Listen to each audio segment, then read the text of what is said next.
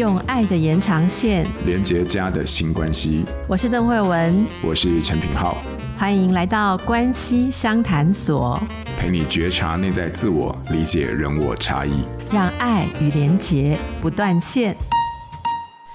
大家好，欢迎来到关系相谈所，我是邓慧文。最近我和亲子天下合作了一个线上课程，想跟大家一起练习自我觉察。我和几位专家、好朋友一起交流讨论，希望我们可以帮助大家探索爱自己的力量。这些讨论内容都会放在亲子天下平台，或是上架在好朋友们的 Podcast，也会收录在关系相谈所。现在我们就一起来听吧。大家好，我是邓慧文。大家好，我是赖芳玉。欢迎赖律师。谢谢邓慧文医生。今天我要问你问题。好，你今天突然好正式。有吗？有有有，我每天都很真实。没有，因为我每次跟慧文仿佛谈事情的时候，都在谈恋爱。诶，真的吗？真的，就是那种心灵相通的感觉。这真的很重要，哈。对，心灵不相通的两个人，干嘛要在一起呢？对，到底为了什么呢？这就是我今天要问你的问题。哦，因为赖律师是很擅长观察婚姻的各个过程。嗯，特别像大家理不清的时候，我们之前好几次谈过，要不要离婚，去问赖律师就对了。哦，那这件事情关于婚姻卡关，就是多问邓慧文医师，就绝对你找到你自己的答案，而且那个答案会有点你带着觉察、带着成长、理解的一些事情。能不能做到这样？我们等一下谈下去才知道。哦，真的吗？见分晓。我现在来问一个问题。诶，我们之前都谈有有些离婚的案例哈，我们大部分都是谈啊什么状况可能要考虑离婚或什么。我想要一个问题没问过你，有没有人离婚离到一半卡住就放在那里不离了？有没有这种事情？诶，我跟你讲有哈。然后我本来在跟慧文对谈之前，想要另外一件事。可是我突然又想到一个棘手题，然后觉得这题好像还是可以问慧文，因为我觉得太太匪夷所思了。我讲一个故事哦，有一对夫妻两个呢，啊、呃，就打离婚官司。那这个离婚官司呢，你知道离婚诉状都是刀刀见骨嘛，一定要刀刀见骨，符合到离婚的理由。你的都刀刀见骨？没嘛，离婚案件几乎都这样。因为你有一个民法一零五二条的规定下，你就是有些离婚的重大事由，你得要说清楚。所以包括嗯、这个我怀孕期间你没有陪我啦，或者是这个。呃，什么钱你没付我啦？大概都会讲到刀刀见骨，一些你都说哈，原来你是这样看我的哈。所以有时候我经常会觉得有一件事，直到离婚那一天，你才会知道原来对方对我这么不满。然后这对夫妻两个还蛮特别的，就是这个是妻子提出了离婚的，然后就就要分财产。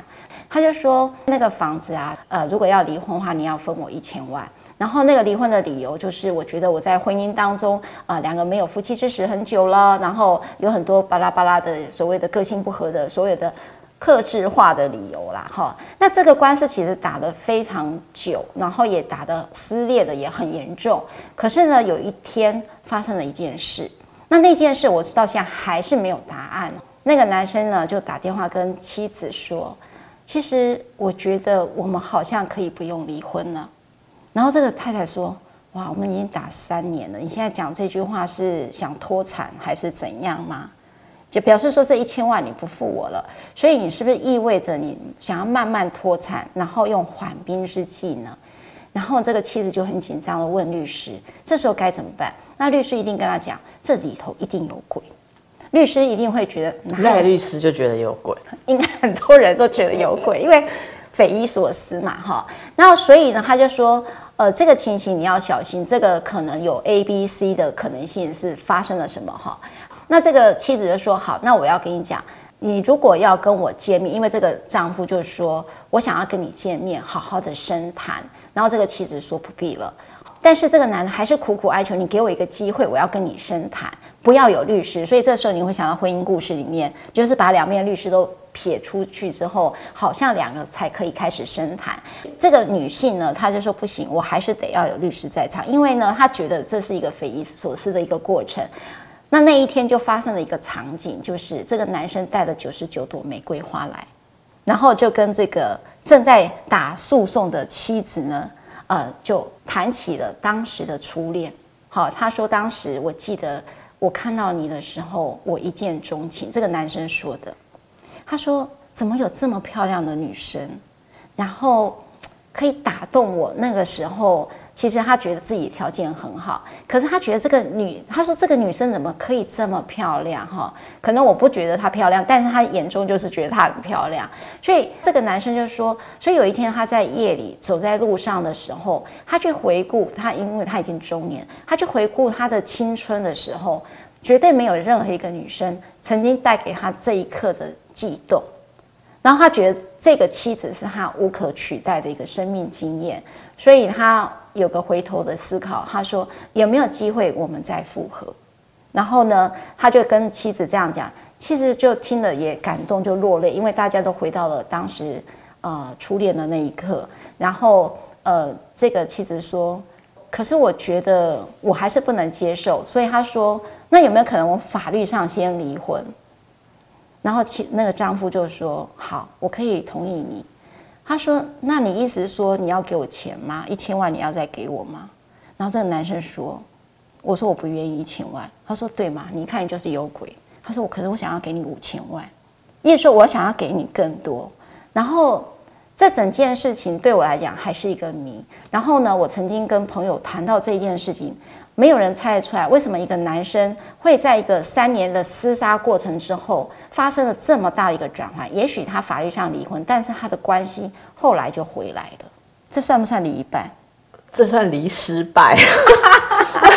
很多，我想想，我我你你让我想到以前我曾经听过一个词，有人说离婚成功吗？哦，就是就是我之前在写书的时候，有人诶讲一个案例，就是说啊，他们后来就成功的离婚了，嗯、我就被那句话卡到。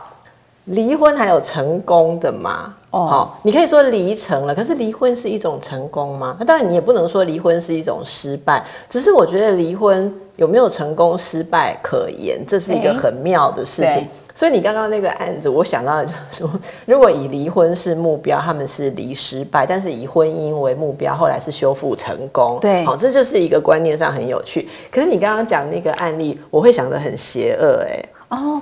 也许你比律师还邪恶，有鬼这件事情。比律师邪恶，就是我觉得在这样子离婚的过程当中，我看过的这个先生突然回来要送玫瑰花示好了，还是说好没关系？如果你觉得分开你会比较快乐，我也愿意让你更快乐，我给更多钱。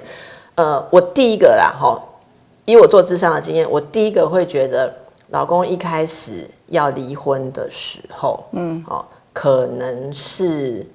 有觉得他有别的出路，我就不要讲白那个出路是什么，出路有很多种啦，哈。哦，但我就是想要一种，真的，鲜奶嘛 之类的。总而言之，他就是可能在我看过，在这个过程当中，也许离婚三年哈，你看你给人家拖三年哈，他们拖三年了哈，我觉得他的出路已经。等的不耐烦了，啊，然后最后呢，他就只好回归了。我我觉得我有看过这种哦，这个真的有。然后另外一种是在这个过程当中，因为对方的律师真的很厉害，他有明白到他可能会，哦，呃离婚会气血重伤。好，所以他觉得转念而想，好，有什么样其他，但是也很多。我现在讲比较正向的哈，当然虽然我觉得很多前面你要先排除，比较正向的是，其实透过离婚的想象，人可以出现很多的自我觉察。哦，呃，婚姻常常被用来延缓自己的觉察。怎么说？嗯、伴侣常常被用来延缓自己的觉醒。好，嗯，哎，我举个例，我跟你婚姻二十几年，好，然后有一天我就觉得说啊，我怎么去参加个同学会，别人都是已经是老板级了，嗯，哎啊，只有我仍然还在发名片，还是个小主管，我为什么会没有发展呢？心里面很怄。那天晚上回来，嗯，跟老婆开始吵架，莫名其妙的吵架，哦、你从来都不让我去应酬。哦，oh. 所以我少了应酬的很多升迁的机会、接案子的机会。呃，当你要去国外发展，你也不让我去国外发展。你说一个人在外地一定会嗯、呃、有婚外情啊，嗯、所以一切都随着你。现在你看我的人生什么都没有。嗯，太太觉得说这个归咎于我合理吗？嗯、哦，那你等于有点像大家都在会讲说什么当年如果怎样我就可以怎样，说什么是机会成本？问题是机会成本谁知道？嗯、那这太太就觉得非常不开心。非常不开心之后，她就会跟先生讲说：“哦，那典型的就说，那我呢？嗯我牺牲了什么？哦，如果不是跟着你，我可能就怎样？我的同学也怎样？我也可能怎样。我当年也怎样？两个人就开始进入无限的战火当中，嗯就会说，反正我的人生没有上到该上的地方，就是你拖着我嘛。嗯，那对方也讲一样的话，吵来吵去，吵来吵去怎么办？那不然就来离婚。离婚就去找律师谈嘛。对，这种离婚，我觉得最常离离到一半就卡住。因为开始谈离婚的时候，你就会被迫去面对很多的事情，例如说啊，离了之后我就会当董事长吗？哦，好，然后离了之后我就会怎样吗？会更好吗？或什么吗？然后开始这些面对面对之后，到后来两个人又不愿意下台阶啊，就会用很你应该看过很多，用很多很刁难跟根本不可能的财产分配方式、小孩子的生活方式，让离婚两个人有共谋的让他无法成功。是。很多，啊、但这有时候也不见得是坏事，而是我看到很多人在这个当中，把这个离不好婚或离不成婚当做一个下台阶，嗯、甚至我知道我很多律师朋友啊，就背着黑锅，就说这是那个律师弄不好啦，瞧不好啦，哈，所以没有办法帮我要到我要，所以我才不要离，我就放着哈，赌赌看谁活得比较久，这样子就找一个台阶下。可是其实把。颜面上挂不住的，丢到离一半的婚姻那个篓子，那个篓子就放在家里面正邪。好，两、嗯、个人试试看，有些不想再提的事不要再提。如果再提到什么疼痛的事，就说哦，不然你是要重启离婚吗？另外一个人就闭嘴了。所以我觉得离一半的婚，有时候是放在那里装着两个人无法面对的事情。嗯，哎、欸，这也好像很常见哎，就是好像我把这个呃离婚离一半这件事放在那里，那我可以归零了吗？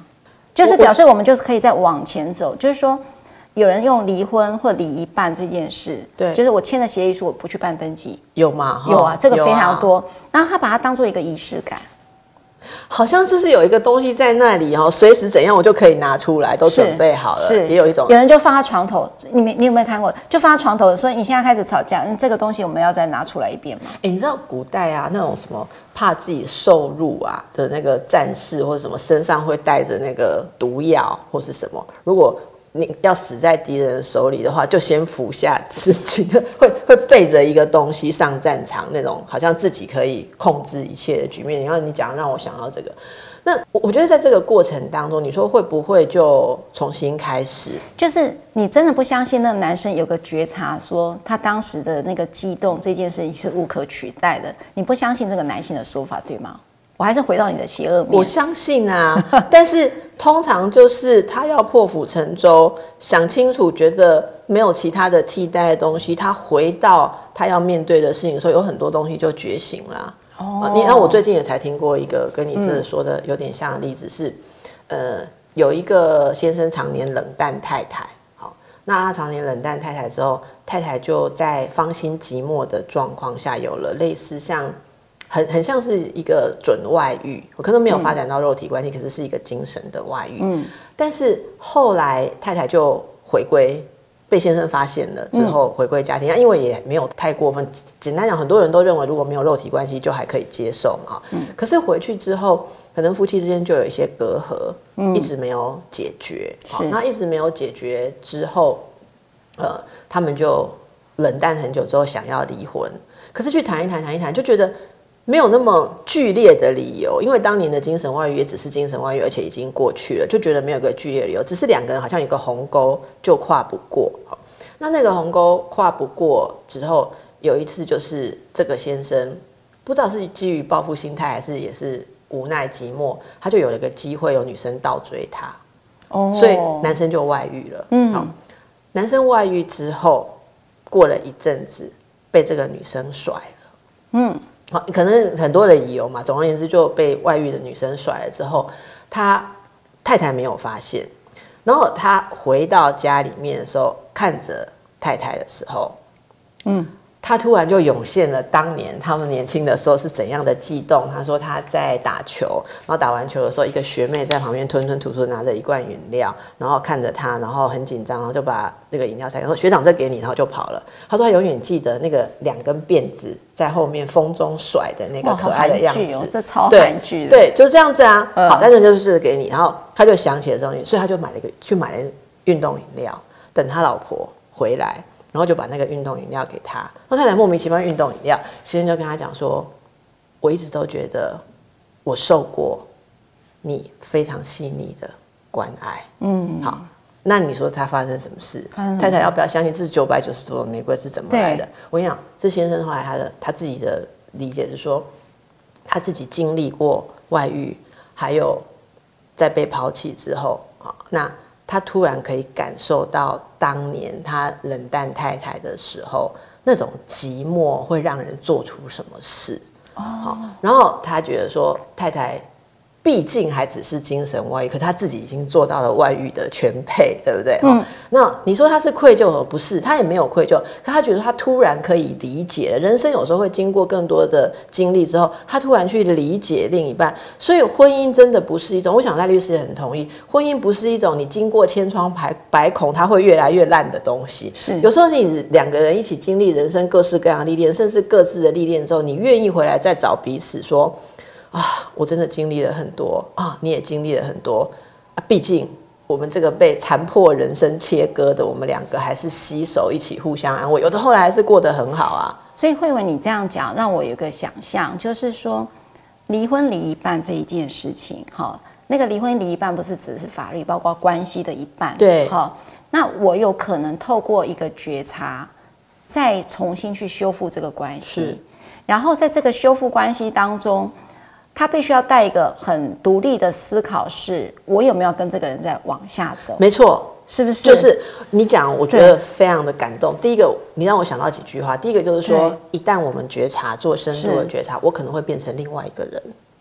然后你如果愿意觉察，你你开始觉察九十九朵那个那个东西觉察出来的时候，其实你马上就变成跟那三年当中不一样的一个人了。嗯，或者你更接近以前的人，还是你比以前的那个人更加要进化一个版本了。嗯。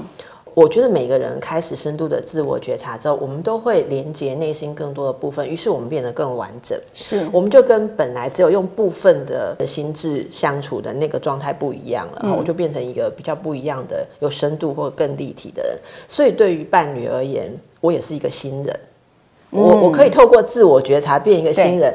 假设彼此的关系非常的僵化，彼此都想要换个对象的时候，这个换个对象不一定是一定要换别人，是，而是我们自己变成不一样，那也是新人啊。是的。好，那我觉得有的人离婚离一半，就是旧的东西留在律师那里；有的人来咨商，旧的东西留在我们这边，留在我厚厚的病历堆里面。他们回去用新的 心灵跟新的身份开始，而有很多的呃觉察。我觉得这是可能的啦。对。所以呃，这是说到。我其实，在看赖律师讲离婚所需要知道这些东西的时候，我有一个感触是，这些思考帮助你去看很多平常你没有走到离婚那一步不会想的问题。嗯，好，所以如果所谓离一半，好，那离一半是什么？什么叫一半？总而言之，你走一走之后，你换条路，你看到了新的路，走到新的路上，这是我看待这个问题。所以我觉得还蛮特别，就是说，呃，我很喜欢跟慧文对谈，就是。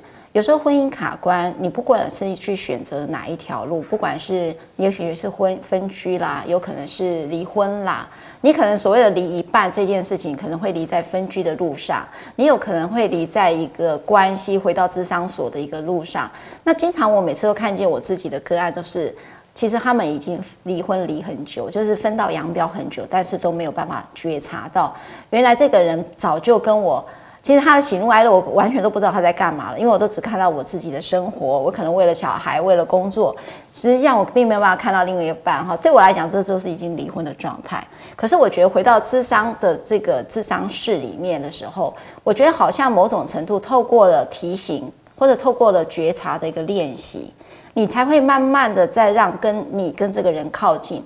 所以我我要讲，我们在处理法律其实很俗气。